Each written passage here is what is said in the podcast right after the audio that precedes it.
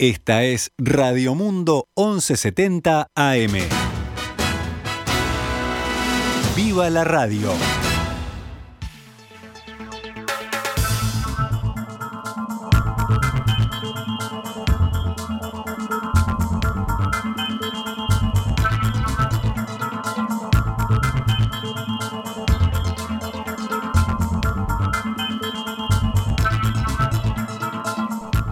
12 horas 9 minutos, damos comienzo a una nueva edición de Noticias al Mediodía en el aire de Radio Mundo. En este miércoles, miércoles 24 de noviembre del año 2021, cuando actualizamos la información para ustedes. El comisionado parlamentario penitenciario Juan Miguel Petit rechazó el proyecto que dispone la prisión domiciliaria para reclusos mayores de 60 años impulsado por Cabildo Abierto. Petit estimó en un informe presentado en la Comisión de Constitución y Legislación del Senado que la aplicación automática de la prisión domiciliaria a personas sin ninguna afectación de su salud o capacidad cognitiva daría lugar a resultados muy extraños e inquietantes. El comisionado advirtió que de aprobarse la iniciativa, privados de libertad mayores de 65 años, autores de delitos graves y con alto grado de reincidencia, como los delitos, sexuales, podrían volver a sus domicilios. Petit recomendó no aprobar la iniciativa por tener muy importantes deficiencias técnicas e incongruencias. Destacó que la población mayor de 65 años en el sistema penitenciario es de 180 personas, de las cuales 40% cometió delitos sexuales. El comisionado planteó la necesidad de brindar servicios de geriatría, de estimulación cognitiva y de acción de rehabilitación dirigidos a los adultos mayores. En conferencia de prensa, Petit remarcó que la iniciativa está mal fundamentada y que el Código de Proceso Penal ya tiene todos los mecanismos para que personas por sus circunstancias familiares o sociales, estado de salud o inclusive por la edad no deban estar en prisión. El argumento de Cabildo Abierto para defender su proyecto es que es necesario proteger del COVID-19 a este grupo etario considerado el de máximo riesgo. Acá no es solo el preso, sino la familia que lo va a visitar, que tiene que estar haciendo cola y en aglomeraciones de gente, argumentó el senador cabildante Guido Manini Ríos semanas atrás en Radio Universal. Generalmente la señora de un preso de 65 o 70 años es de la misma edad y es gente mayor que tiene que estar penando por la visita afirmó y agregó que la propuesta incluye a los presos de Domingo Arena porque es para todo el sistema carcelario, dijo, refiriéndose a los militares condenados por violaciones de los derechos humanos. Esta mañana, en diálogo con el Perspectiva, el senador Frente Amplista Charles Carrera, quien preside la Comisión de Constitución y Legislación del Senado, dijo que de momento la comisión está recibiendo las distintas delegaciones, escuchando los planteos y luego van a realizar un debate interno para definir si acompañan o no el proyecto.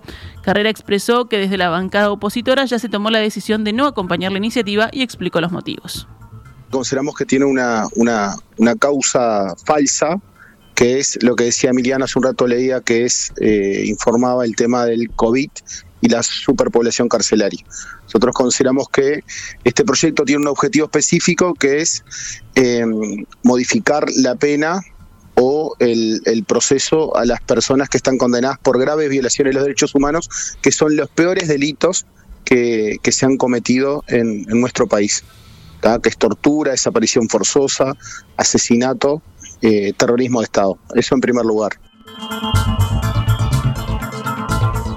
En segundo lugar, el senador afirmó que el debate que propone Cabildo Abierto no es ético. Este proyecto tiene nombre y apellido y está dirigido a las personas que están procesadas o están penadas en Domingo Arena. Es decir, eh, sería mucho más lícito si lo planteara el debate de esta manera y no buscar todos estos vericuetos estas vueltas para eh, proponer este proyecto, que en realidad, como ayer nos informó el comisionado parlamentario, es un proyecto que va dirigido a una población de 180 personas, de, eh, de los cuales eh, hoy ya, ya, hay, ya hay personas, de esos 180 ya hay personas que están cumpliendo el régimen de prisión domiciliaria.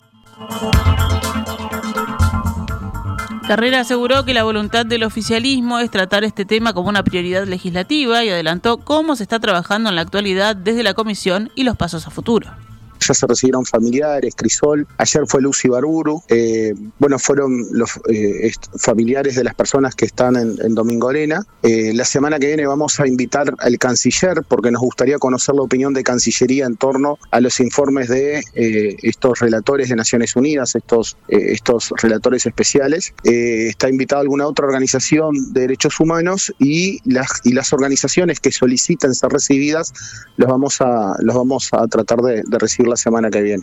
En realidad aquí la voluntad, eh, hay una voluntad de, darle trámite, por lo menos lo que, lo que siento como, como presidente, lo que veo en la comisión como presidente de la comisión, es que existe una voluntad de Cabildo de cuanto antes eh, tratar este tema. Eh, después que se reciban las delegaciones, habrá un debate. Lo que hemos tratado es de no debatir con las, con las delegaciones. 12 horas 15 minutos, seguimos adelante con más información. Una sentencia judicial obliga a levantar la intervención a la mutualista Casa de Galicia que el Ministerio de Salud Pública decretó hace casi un mes. El juez de concurso, Leonardo Méndez, dispuso que Casa de Galicia debe ir a concurso de acreedores, según consigna hoy el observador. Este dictamen obliga al Ministerio de Salud Pública a terminar su intervención en la mutualista y hacer una transición con los nuevos gestores en un lapso de 30 días. La resolución judicial establece que la transición deberá hacerse hacia la Liga de Defensa Comercial, que será la encargada de conducir la gestión de la institución mientras dure el concurso de acreedores, según la crónica periodística. La justicia habilitó el concurso debido a que la intervención del Ministerio de Salud Pública levantó las últimas observaciones formuladas a Casa de Galicia. El 16 de noviembre, la contadora Alicia Rossi, una de las dos interventoras designadas por el Poder Ejecutivo, presentó ante el juez la documentación contable faltante y levantó las observaciones que obstaculizaban el concurso de acreedores y que por lo tanto motivaron la intervención del Ministerio. Antes de la intervención, el entonces presidente de Casa de Galicia, Alberto Iglesias, había solicitado el concurso de acreedores. El juez Méndez explicó en conversación con Diario El Observador que no es compatible mantener dos intervenciones a la vez, es decir, la del Ministerio de Salud Pública y la judicial.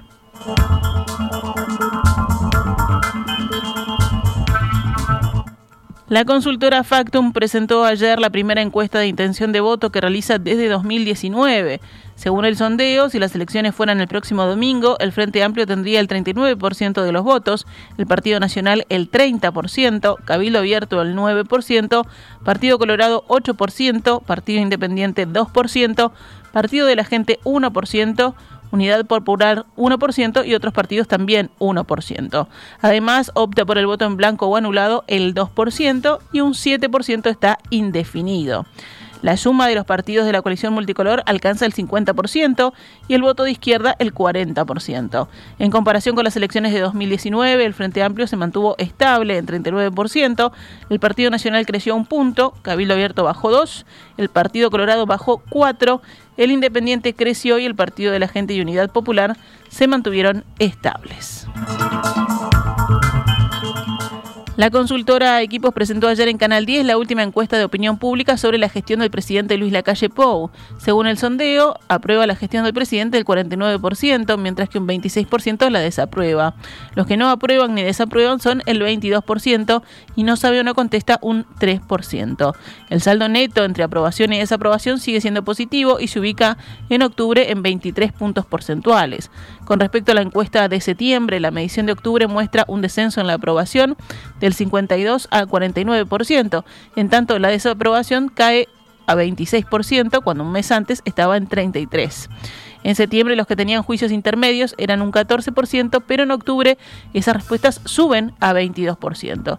Y él no sabe o no contesta, en septiembre era un 1%, ahora llega como dijimos al 3%.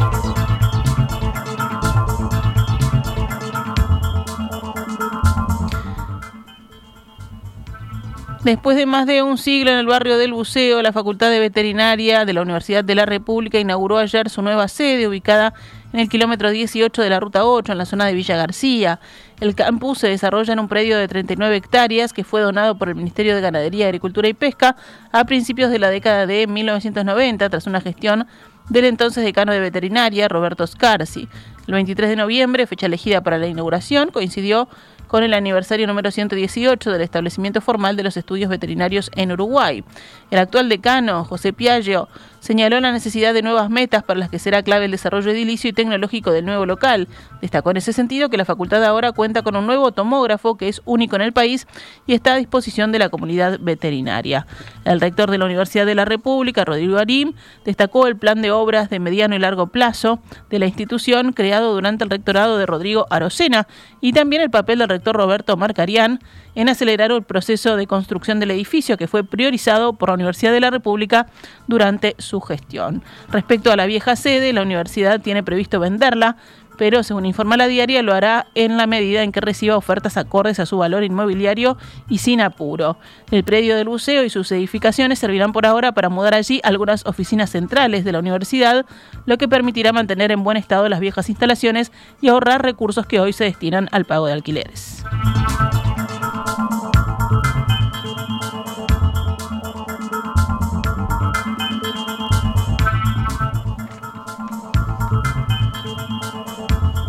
Doce horas 20 minutos.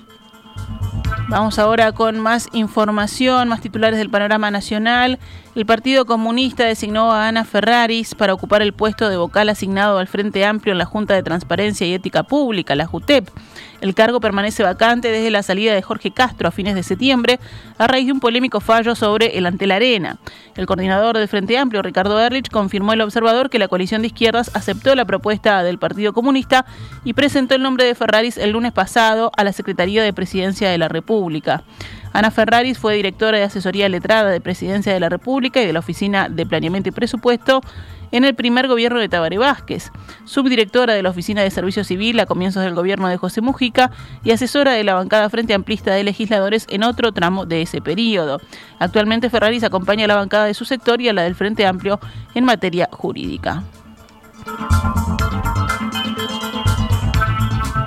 Carolina Cose, intendenta de Montevideo, repudió los cuestionamientos desde el oficialismo, un informe del constitucionalista Alberto Pérez Pérez sobre la Antel Arena y dijo que desde el gobierno quieren entreverar.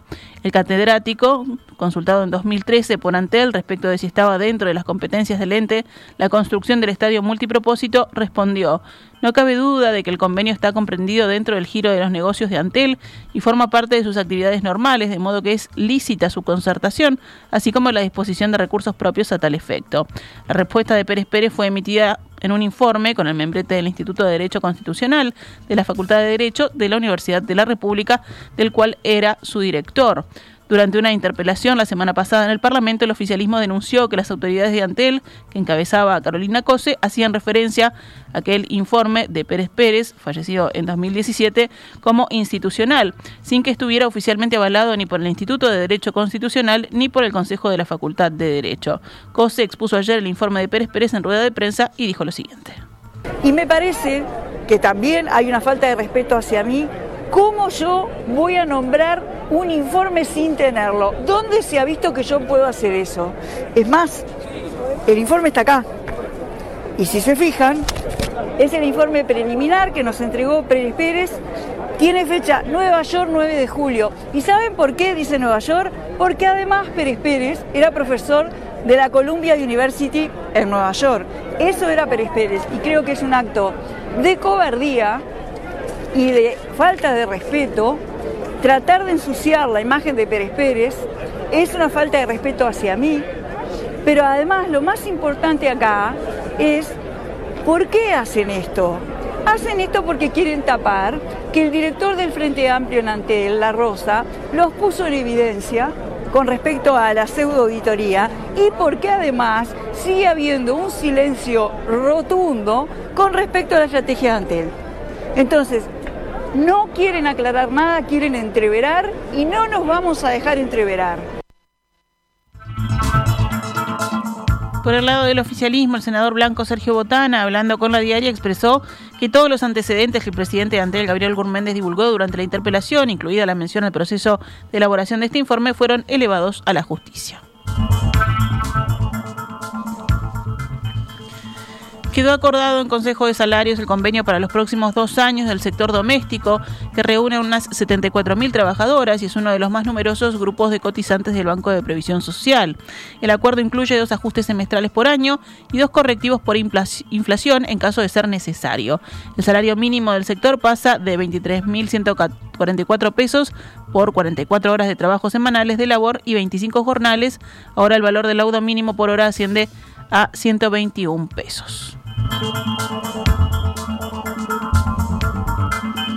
Cerramos el panorama nacional con otras noticias. Sobre las 23 horas del martes se registró un femicidio en una vivienda de Pinamar Norte en Canelones. Según las fuentes policiales, una mujer alertó al 911 que al llegar a la finca encontró a su madre y a la pareja de esta heridos de arma de fuego. Al concurrir al domicilio, los efectivos se entrevistaron con la hija de la víctima que expresó que concurrió a la vivienda de su madre tras recibir un llamado donde le informaron que esta última habría avisado que no concurriría a trabajar debido a que su pareja tenía intenciones de autoeliminarse. La mujer fallecida de 59 años fue encontrada sobre la cama con abundante sangrado en la cabeza y un orificio de entrada y salida en la parte de la sien. En tanto, el hombre de 60 años fue hallado a su lado vistiendo únicamente ropa interior, quien a su vez presentaba heridas de arma de fuego a la altura del cuello y lado izquierdo del rostro. En la habitación se ubicó una escopeta calibre 16 entre las piernas de este último y sobre el piso un cartucho detonado. Cabe agregar, según indica el parte policial, que la víctima no había radicado previamente denuncias por violencia doméstica contra el agresor. Actualizamos a cuánto cotiza el dólar a esta hora en pizarra del Banco República, 43 pesos con 10 para la compra y 45 con 30 para la venta.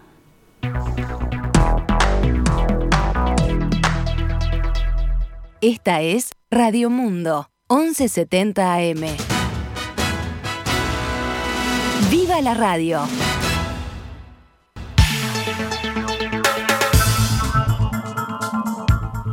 Doce horas 32 minutos, vamos rápidamente al panorama internacional.